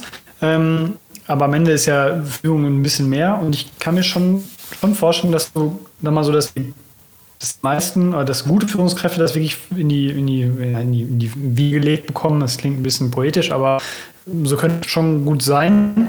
Hm, ich glaube, wenn du zu lange ein schlechter Chef warst und zu lange so, sag mal, so, so oldschool geführt hast, so sehr hierarchisch und Micromanager und so weiter und so fort, ich glaube beim besten Willen, dass die schaffen, sich zu ändern. Das ist, glaube ich, so tief in den drin. Also es kommt sicherlich auch mal ein bisschen darauf an, wie lange sie das schon machen. Wenn die jetzt seit, seit 20 Jahren das so machen, ich kann es mir beim besten nicht vorstellen. Das ist so tief in deren Köpfen drin, das kriegen die nicht raus. Aber wenn du jetzt meinetwegen vielleicht bist du jetzt nicht so der, nicht so der, der, der, super empathische Typ oder du bist nicht, ähm, du kannst vielleicht nicht so extrem gut mit, vielleicht mit Menschen umgehen, ähm, wirst aber trotzdem äh, zu einer Führungskraft, was wir natürlich wie auch Sie schon häufig gesehen haben, dass plötzlich jemand einfach Führungskraft wird, weil einfach in dem ist, was er, was er kann, sehr gut ist. Mhm. Er wird sich Abteilungsleiter. Ich kann mir schon gut vorstellen, dass man die coachen kann. Dass man sagt, okay, pass mal auf, du hast jetzt, du hast jetzt vier Leute unter dir, das hast du vorher nie gehabt. Und jetzt müssen wir dich mal dahin bringen, dass du auch entsprechend eine, eine Führungskraft wirst. Hm. Das geht schon. Also wie gesagt, ich glaube, die, die es schon seit Jahren so machen, keine Chance. Glaube ich nicht, dass die sich ändern können. Vielleicht wollen die es ja auch gar nicht, weil deren Erfolg den Recht gibt. Das ist ja nochmal wieder so ein, so ein Teufelszeug. Ja? Mhm.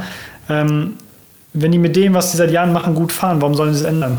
Berechtigte Frage. Ich würde es mir vielleicht auch stellen. Hey, ich mache das seit 20 Jahren. Das hatte bisher geklappt. Warum soll ich es ändern? weil die vielleicht auch nicht so reflektiert genug sind. Ähm, deswegen meine These, ich glaube, du bekommst das schon mit, definitiv. Zumindest, wenn du werteorientiert bist. So. Mhm. Und vielleicht eine letzte abschließende Frage für diesen Punkt ist John Maxwell, ein berühmter Leadership äh, Berater, ähm, Impulsgeber, ähm, Denker, hat gesagt, eine gute Führungskraft zu sein, müsst du Menschen mögen. Du musst Menschen mögen, eine gute Führungskraft zu werden. Würdest du das unterstreichen oder wie siehst du dieses Statement? Ja, definitiv. Also ich glaube, wenn du jemand bist, der Menschen nicht mag, der ist da völlig fehl am Platz. Der sollte sich am besten in sein Einzelbüro einschließen oder keine Ahnung was machen. Aber äh, klar, also wenn du mit Menschen nicht umgehen kannst und, und, sie nicht magst, weil wenn du Menschen nicht magst, dann kannst du auch nicht mit denen umgehen, dann bist du keine Führungskraft, dann funktioniert das einfach nicht. Mhm. Ich ihm recht. Daumen hoch. Daumen hoch. Good yeah. job, John. Good job, John. okay, danke, oh, danke. Alex? Du hast ja vorher erwähnt, dass für dich Transparenz sehr wichtig ist. Da würde mich natürlich interessieren, was macht dann für dich gute berufliche Kommunikation aus? Ähm, was ich immer äh, bei dir, lieber Brian, sehr gut gefunden habe, ist, auch wenn wir stressige Zeiten hatten und auch schlechte geschäftliche Zeiten hatten, ähm, das hast du natürlich auch gesagt bekommen. Da ging ja schön dieser, diese Pyramide runter. Die Geschäftsführung hat es deinem Chef gesagt und dein Chef hat es Teamleitern gesagt und die Teamleiter haben es dann uns gesagt. So eine typische Hierarchiestufen. Und was ich bei dir, Brian, immer gut fand, deswegen auch transparent, hm, ist, dass du es einfach ich glaube, du hast uns mal irgendwann gefragt, äh, wollt ihr das ungefiltert oder soll ich es euch filtern? Wie möchtet ihr am liebsten haben? Und da habe ja, ich, glaube ich, gesagt, ich glaube, Sandy damals auch und Alex auch, also der andere Alex, äh, ungefiltert. Bereitszeit. So, und ich finde, ähm, gut, es gibt natürlich die Leute, die können damit umgehen und es gibt Leute, die können damit nicht umgehen. Die machen sich dann vielleicht Sorgen und so dann fort, aber dann muss ja die gute Führungskraft kommen und sagen, hey, das passt schon alles. Ne? Deswegen finde ich, wenn es jetzt meinetwegen ums Geschäft, um die Abteilung, wie auch immer schlecht steht, finde ich es gut, wenn man das kommuniziert, weil dann kann man sich darauf einstellen. Und dann kann man sogar vielleicht auch zusammen sich im, äh, sich im Team zusammenraufen, um einfach zu sagen, komm Leute, das müssen wir jetzt irgendwie schaffen. Äh, wir wissen jetzt, wo wir sind jetzt müssen wir richtig ranklotzen oder was auch immer tun, damit es besser wird. Und ähm, wenn es keine Transparenz gibt, wie sollen wir was ändern? Wie soll, ich, wie, wie soll ich was ändern, wenn mein Chef mir nicht sagt, was er von meiner Arbeit hält? kann ich mich nicht ändern, weil ich davon ausgehen muss, dass es alles gut läuft, weil er mir ja nichts sagt. Äh, und wenn er aber transparent ist und sagt, hey, und dem Punkt, hm, da müssen wir mal dran arbeiten, weiß ich Bescheid und weiß, okay, alles klar, das sind die Dinge, an denen ich arbeiten muss. Und ähm, deswegen ist Transparenz aus meiner Sicht extrem wichtig. Immer offen und ehrlich sein, immer mit offenem Visier spielen. Weil eines mhm. Tages haben wir alle ein Ziel. Und das ist das, was wir tun, gemeinsam voranzubringen. Wie kommunizierst du dann? Wenn du sagst, genau dass du für dich dann gut kommunizierst? Also im Prinzip wirklich genauso. Also, dass ich da einfach sage, pass mal auf, so und so ist der Punkt, wir müssen jetzt irgendwie raus. So. Und ich finde, ähm, dann weiß halt jeder, woran er ist. So, und äh, ich glaube auch durch ähm, ähm, durch die letzten Jahre, die uns durch auch im Social Media und so weiter da kriegst du ja auch unverblümtes, ungeschöntes Feedback. Das kriegst du ja direkt ins Gesicht. Du machst morgen das Handy, morgens das Handy auf, hast irgendwas, irgendwas gepostet beispielsweise und du kriegst die volle Breitseite. So. Und ich glaube, wir sind daran gewöhnt, unsere Generation, die sind daran gewöhnt, einfach die volle Breitseite zu kriegen. Und deswegen ist es, glaube ich, auch okay, wenn man, wenn man sehr offen kommuniziert ähm, mit den Leuten. Und deswegen habe ich äh, hab das, mache ich das genauso. Ich sage, hey, da und da müssen wir arbeiten, lass uns mal gucken, wie es geht und nicht unbedingt beschönigen. Natürlich muss man schauen, welche Person sitzt vor einem. Ist das eine labile Person, die damit gar nicht umgehen kannst, dann, muss, dann musst du wieder die Empathie haben, um das ihr richtig bald demjenigen oder derjenigen richtig zu sagen. Wenn du aber jemanden hast, wo du genau weißt, der, der verträgt das, der kann mit Realität umgehen, kannst du mir das auch dann direkt sagen. Also das ist, glaube ich, immer ein bisschen Fingerspitzengefühl am Ende auch gefragt. Unser Podcast ist ja Changes Red. Natürlich stellen wir noch die Frage an dich. Hast du schon mal einen guten Change-Prozess im Job erlebt? Nein. Ganz klar, nein. Habe ich nicht. Das ist, ähm, es ist äh, äh, schlimm eigentlich, dass das so nicht ist. Also ich kann mich tatsächlich an keine meiner Stationen erinnern, wo sowas gerade im Gange war. Ich hätte Positionen oder Stellen oder beziehungsweise Firmen, wo ich war, wo ich bin, wie auch immer, wo ich sage, da wäre es mal an der Zeit, ähm, aber selbst erlebt habe ich noch keinen. Nee, wirklich noch nicht. Also auch, auch noch nicht, dass man, dass man wegen einen Vorgesetzter, den ich hatte, bei irgendwelchen Führungsseminaren war und der plötzlich wie ein anderer Mensch äh, wieder kam. Ich habe zwar einen Chef gehabt oder hatte einen oder habe einen, der ähm, mal über die Feiertage ein, ein Führungskräfteseminar-Buch gelesen hat und das dauerte dann ungefähr zwei Wochen und dann war es auch wieder vergessen, weil dann plötzlich irgendwelche ähm, Ideen um die Ecke kamen, wo ich denke so, hey, wie kommt denn der jetzt da drauf? Das hat er noch nie gemacht. Was, ist denn los? Und das war nicht nur mein Empfinden, auch von meinen Kollegen. Und wir haben alle im Tenor gesagt, der hat doch über die Feiertage ein Buch gelesen, dass er plötzlich mit solchen Ideen in die Ecke kommt. Ne? Aber ähm, einen richtigen Change-Prozess habe ich leider noch nicht durchgemacht, obwohl ich es, wie gesagt, einigen äh, ans Herz legen würde. Dann könntest du mit uns den Zuhörern vielleicht teilen, wie sah ein schlechter Change-Prozess aus? Und vielleicht ihnen auch ein bisschen erläutern, warum das du so empfunden hast. Jetzt, jetzt, jetzt kommt mir gerade was. Ah. Wir hatten, ich will jetzt nicht, also ich glaube, in meinem ganz tiefen Inneren, ganz im Kopf äh, kam noch was. Also in der gemeinsamen Zeit, als wir gearbeitet, zusammengearbeitet haben, da gab es, ich will es ich eigentlich nicht sagen, ein Change-Prozess, es war eigentlich eine Umstrukturierung. Ähm, ist ja nichts anderes als Change. Haben, ja, okay. Ja, okay. Ähm, ich glaube, wie viele Geschäftsführer hatten wir in der Zeit? Drei unterschiedliche? Also drei unterschiedliche CEOs? Ja, mindestens. Glaube ich. Das so, war sehr so dynamische Zeit. Schon, ne? Und ähm, was ich, jetzt, doch, jetzt, jetzt kommt es, ich habe das wirklich tatsächlich verdrängt. Also, was ich wirklich krass fand, bei dem, bei, dem, bei dem letzten, als, dann, als wir dann plötzlich einen CDDO hatten, fand ich wirklich beeindruckend, in welcher kürzester Zeit er es geschafft hat, ein Unternehmen mit alten Tools beispielsweise auch komplett loszureißen und einfach ein komplett neues Tool, das war damals die Google, Google Suite, war das ja damals, ne? komplett einfach in das Unternehmen reinzudrücken. Und das war schon krass. Äh, ich kann mich noch gut daran erinnern, ähm, da gab es dann auch entsprechend so eine Art Intranet, das war ja, eigentlich Facebook nur für intern.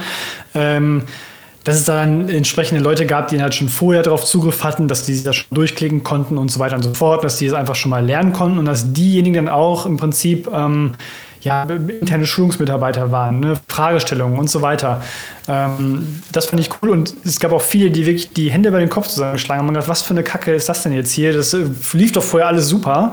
Aber ich glaube, im Endeffekt war jeder irgendwie froh, dass man das dann halt gemacht hat, weil es plötzlich viele Dinge erleichtert hat.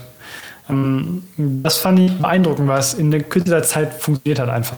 Ähm, und der hat auch ein komplett neues Shopsystem damals bei uns integriert, meine ich. Ein komplett eigen, eigen äh, programmiertes und kein, kein externe Software. Das ging auch relativ schnell und erfolgreich. Und das hat er auch in kürzester Zeit dann auch auf andere Länder ausgerollt. Das war schon echt krass. Also da hat er echt durchgeprescht. Zwar nicht mehr ganz mitbekommen, weil ich dann schon weg war. Aber ich habe es natürlich auch mitbekommen durch andere, die ich noch da, wo ich noch Kontakt dran hatte. Äh, Nico, würdest, würdest du das dann als gute Change-Prozess zum Beispiel dann bezeichnen? Oder warum würdest du das als gut? Du hast gesagt, es ist beeindruckend auf jeden Fall, wie viel er ändern könnte in dieser kurzen Zeit. Ähm, wir sprechen hauptsächlich von Werkzeugen, die er geändert hat, zum Beispiel von materiellen Sachen, die tatsächlich einen Effekt auf die Mitarbeiter natürlich haben. Ähm, würdest du diese Change als erfolgreich benennen oder, oder gute Change oder wie, wie, wie würdest du es benennen am Ende? Ja, würde ich schon sagen. Also dadurch, dass er es wirklich in der Kürze der Zeit geschafft hat, das da durchzudrücken, fand ich es schon wirklich cool, weil ich glaube, weil ich bin der Meinung und will mir wahrscheinlich zustimmen, dass das Unternehmen sowas in der Art und Weise noch nie vorher hatte.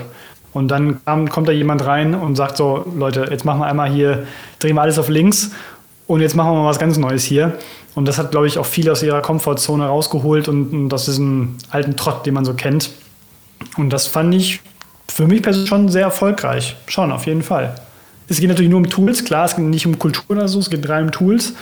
Ähm, das fand ich da in dem Moment schon sehr, sehr, sehr, sehr beeindruckend cool. Mhm. Und wenn wir einfach dann vielleicht dann das, das Thema Change einfach allgemein überlegen, gerade in unserer Welt, wo wir diese VUCA-Welt haben. Ähm, VUCA steht für an sich diese Volatility, das heißt, es ist immer dynamisch, ähm, Uncertainty, das ist immer unsicher, wie das alles weitergeht, komplex und natürlich Ambiguity, das heißt einfach mehrdeutig. Das heißt, man weiß oft nicht, was eine Situation bedeutet, kann mehrere Bedeutungen haben. Ähm, diese VUCA-Welt haben wir seit den 90er Jahren, es wird immer schlimmer, es wird immer komplexer. Ähm, was müsst, müsste eine Führungskraft heute haben in dieser VUCA-Welt, damit die in diesem Umfeld erfolgreich sind? Es sind die Sachen, wie du schon vorher erwähnt hast? Oder gibt es irgendwas Neues, wo man sagt, nee, die moderne Führungskraft braucht irgendwas Neues, damit die überhaupt klarkommen mit diesem mit diese dynamischen Umfeld? Ja, ich glaube auf jeden Fall Anpassungsfähigkeit. Also wenn du, wenn du wie gesagt starr in Strukturen unterwegs bist, die du ja schon seit Jahr und, und seit, seit Jahren kennst und, und ewig selber durchführst, ist, glaube ich, schwierig, dass du, wenn du plötzlich in, in, ein Unternehmen kommst, wo du, wo es alles komplett dynamisch abläuft und nicht mehr so statisch. Ähm, deswegen, wenn du nicht anpassungsfähig bist, sehe ich da jemanden untergehen. Also du kannst ja, du kannst ja in der Art und Weise, wie du, wie du Leute führst, äh, in, dem, in, der, in der Organisation, in der du bist und, und die sehr hierarchisch strukturiert und, und ja doch eher hierarchisch äh, ähm, organisiert ist, kannst du dich ja unglaublich wohlfühlen. Dann hast du deine Insel, wie du gerade, die du gerade genannt hattest. Ähm, aber wenn du dann wechseln würdest, weil du sagst, hey, ich brauche eine neue Herausforderung, dann kommst du in ein Unternehmen, was plötzlich extrem im Wandel ist, was sich von, was sich jeden Tag neu findet und du bist nicht in der Lage, dich anzupassen, dann gehst du da sang- und klanglos unter hast du da aus meiner Sicht gar keine Chance. Mhm. Und wenn du nicht offen bist und verschlossen bist eher, weil ich glaube, ein nicht passungsfähiger Mensch ist gleichzeitig verschlossen, ähm, dann hast du da, glaube ich, aus meiner Sicht keine Chance, ehrlich gesagt, langfristig zu überleben. Okay. Es gibt ja nicht diese deutsche, es gibt nicht diese deutsche Arbeitskultur. Das ist so ein Bild wahrscheinlich, was viele haben, wenn sie über Deutsche und Arbeit denken. Und meine Frage an dich ist, also das Thema Digitalisierung ist ja auch so ein Megatrend, so ein Buzzword, das ja immer wieder verwendet wird und eigentlich diese große Veränderung in unserer Arbeitswelt auch symbolisch beschreibt, also zumindest versucht zu beschreiben. Ich würde meine, mich würde interessieren, warum tut sich dann diese deutsche Arbeitskultur, die wir ja ein paar Mal erlebt haben, natürlich jede Firma hat seine Eigenheiten und jede Eigenheiten, aber es gibt, glaube ich, schon so ein Grundgerüst, wo wir immer wieder entdeckt haben, gefühlt. Zumindest ist das mein Eindruck gewesen. Mit dem Thema Digitalisieren oder mit diesem Thema Wandel so schwer? Ich glaube, dass, viel, dass, es, dass vielen Unternehmen ihr Erfolg den Recht gibt. So, die sind seit, seit Jahrzehnten, Jahrhunderten sogar vielleicht am Markt, immer schon erfolgreich. Ähm, sie machen es so, wie sie es immer getan haben bis dato. Und warum sollen sie es denn ändern? Und wenn du dann natürlich ähm, vielleicht auch ähm, Führungskräfte hast oder auch eine Unternehmensführung hast, die, die ein bisschen älter ist, die ähm, vielleicht sich da in, dieser, in diesem digitalen Kosmos nicht gut auskennen, zumindest nicht jemanden in der Geschäftsführung sitzen haben, die da irgendwie mitpartizipieren, dann wird sich da nichts ändern, weil Wissen, der Fisch stinkt immer vom Kopf. und äh, und ähm, deswegen glaube ich, tun sich viele Unternehmen da einfach schwer, weil die einfach diesen Need nicht sehen. Die sagen, ich bin seit Jahren erfolgreich, warum soll ich mich denn da ändern? Aber normalerweise müssten die sich ja gerade dann ändern, wenn sie so erfolgreich sind, weil vielleicht können sie dadurch noch erfolgreicher werden, weil sie vielleicht Dinge umstellen, Prozesse digitalisieren, klar. Aber ähm, ich glaube, das ist halt dieses Erfolgsthema. Sobald die merken, das geht seit Jahren so und warum soll ich mich da ändern? Und dann kriegen die eine Art Arroganz und, anderen, und deswegen stocken die da einfach aus meiner Sicht. Resilienz, äh, Nico, das ist ein Thema, die wir immer, ähm, immer wichtiger wird, glaube ich. Das heißt, Resilienz, wie gut gehe ich mit Stress um? Beziehungsweise, wie lang kann ich gehen, damit dieser Stress einfach keine negative, langfristige Effekte auf mich hat? Und es gibt zum Beispiel ähm, unterschiedliche Sachen, die man machen kann, resilienter zu werden. Zum Beispiel dieser Ausgleich, ob es Joggen ist oder was auch immer, dass man ein bisschen Ausgleich hat, Energie da tankt und es hilft mir einfach gegen diese tägliche Stress, die man hat. Ähm, hast du irgendwelche Routine oder Sachen, die du für dich machst, ähm, die dir einfach resilienter machen, wo ein, so eine Art Resilienzpraxis? Ähm, das ist ganz witzig, weil ich hatte das Thema tatsächlich neulich mit, äh, mit zwei anderen Freunden von mir, weil nämlich einer von beiden gesagt, hey Leute, was macht ihr, um ein bisschen Ausgleich zu finden?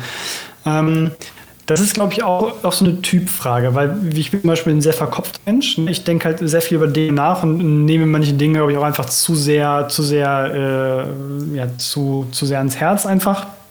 Mhm. Aber wie du gerade schon sagtest, äh, ich glaube, Sport ist immer ein guter Ausgleich. Jetzt natürlich bedingt durch Corona-Zeit haben die Gyms alle zu. Ich fühle mich wie ein Wackelpudding, ähm, kann da also kaum was machen so richtig.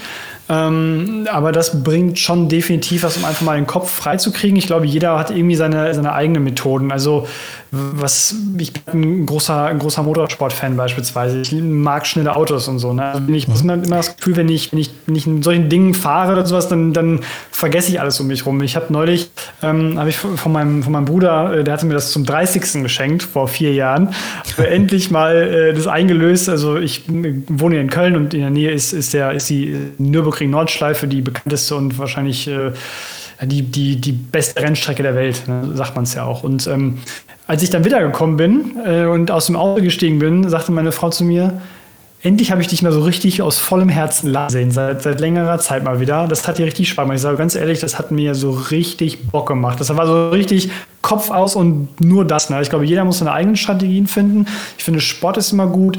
Ich glaube auch einfach, ähm, ich finde Urlaub auch mega. Das ist, das ist absolut das, was, was ich schaffe. Ähm, am besten so weit weg, wie es geht zwei Wochen und ähm, da bin ich auch absolut, da schaffe ich es so, äh, alles wegzublenden. Und ähm, ich glaube, jeder hat seine eigenen, seine eigenen äh, Methoden. Ne? Es gibt, manche machen für Yoga, äh, manche gehen, machen, gehen joggen, manche gehen boxen, manche gehen pumpen im Gym, manche fahren über eine Rennstrecke. Da hat jeder seine eigenen äh, Dinge. Und ich glaube, das ist, das ist wirklich sehr individuell. Mhm. Danke, danke. Ja, das ist, darum geht es einfach, dass jeder individuell einfach die Sachen findet, die einfach dient, einfach diese Resilienz zu steigern an sich. Dann, das hilft einfach gegen diese dynamische, stressige Welt ein bisschen entgegenzukommen. Wir hatten dieses Jahr 2020 auch noch ein schön anderes Thema, das natürlich auch durch die Medien dann entdeckt worden ist, und zwar das Thema Homeoffice. Und mich würde interessieren, wie gehst du mit Homeoffice um? Und wie geht es dir dabei? wenn du im Homeoffice arbeitest. Hast du Homeoffice überhaupt, Nico? Habe ich tatsächlich. Okay, okay. Wir hatten das schon mal vor, im Vorfeld äh, gesprochen. Richtig, genau. Also ähm, bis wir ins Homeoffice gegangen sind, ähm, hat es zwei Wochen länger gedauert als bei allen anderen, mit denen ich so zu tun habe. Ähm, da zum Thema Vertrauen wieder und, äh, und, und Change und, und, plötzlich muss man was machen. Ähm, ich finde, grundsätzlich geht es da einem gut. Also ich sag mal, wenn man, wenn man normal arbeitet, man ist normal im Büro, man sagt, hey, pass mal auf, Leute, ich möchte irgendwie zwei Tage die Woche ganz gerne zu Hause sein.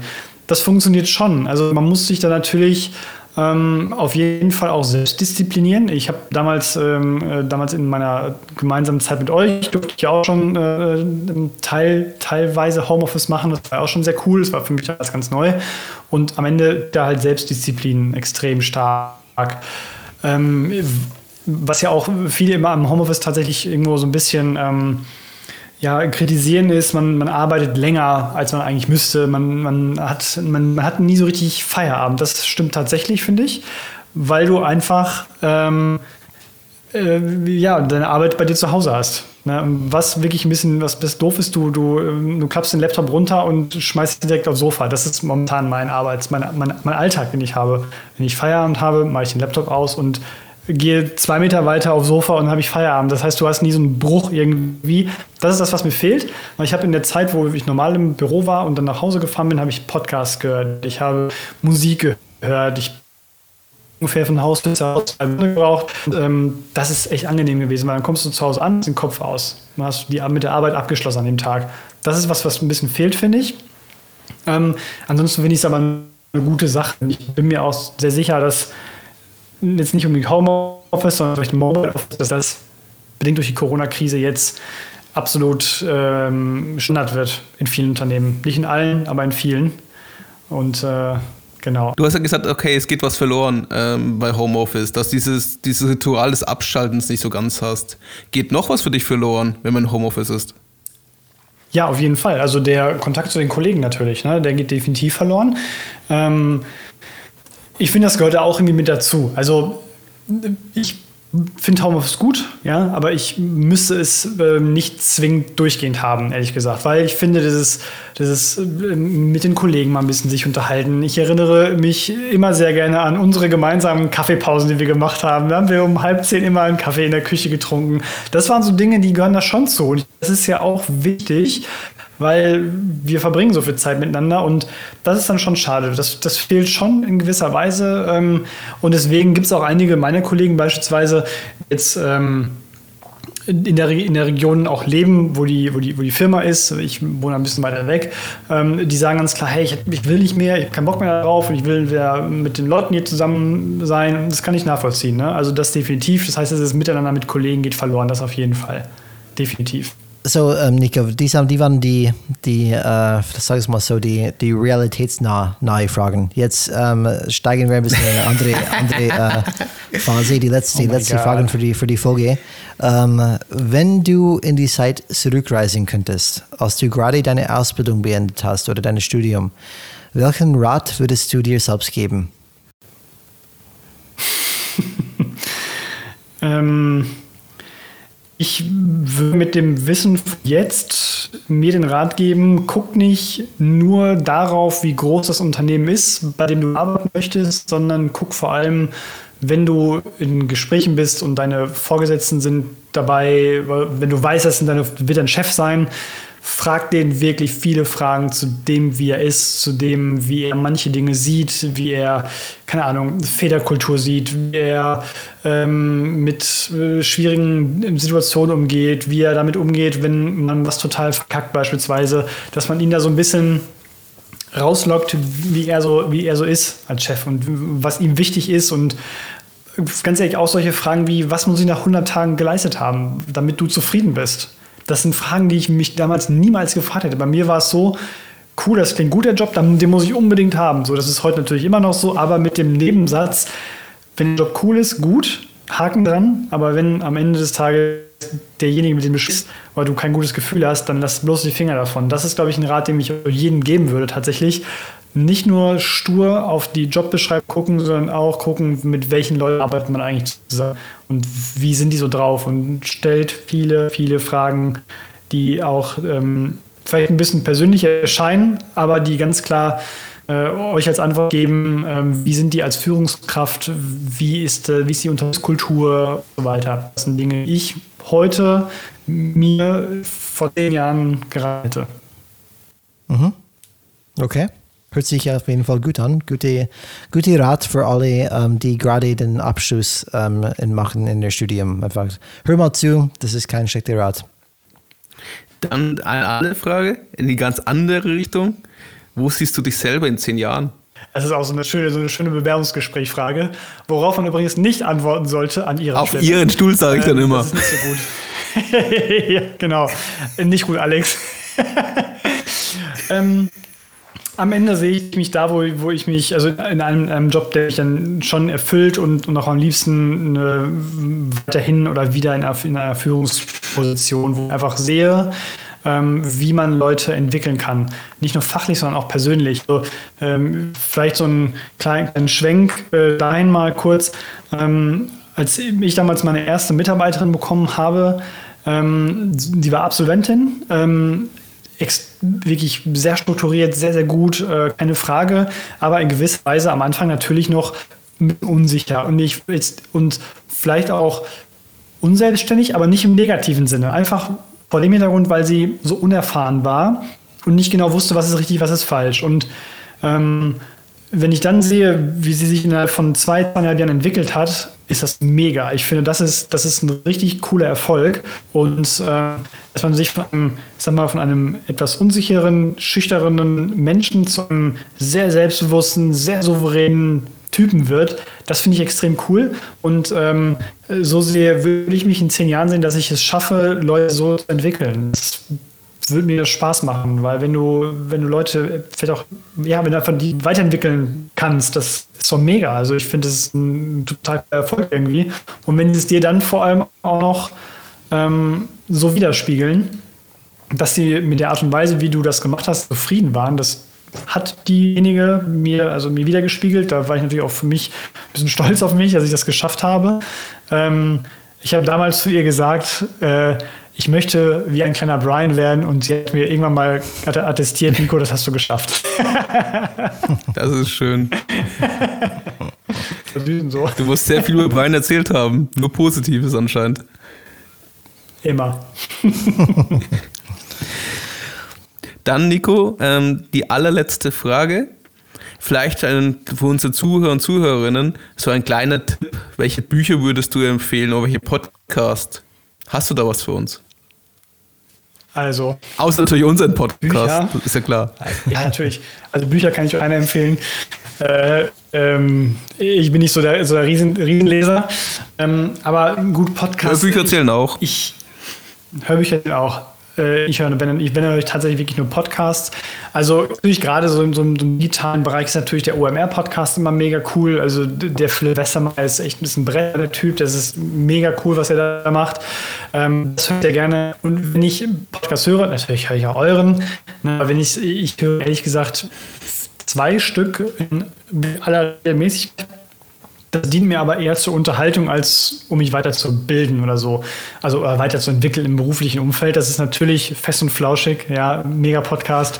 Und äh, Baywatch Berlin von Klaas Häufer Umlauf und seinen Kollegen äh, sind, wie gesagt, keine Podcasts, die irgendwie was mit Job zu tun haben. Das sind Podcasts ähm, auf dem Weg zur Arbeit und auf dem Weg von der Arbeit zurück, um den Kopf frei zu kriegen, um einfach nur sich Dinge anzuhören, ist einfach nur äh, traumhaft. traumhaft. Das dient zur Resilienz, oder?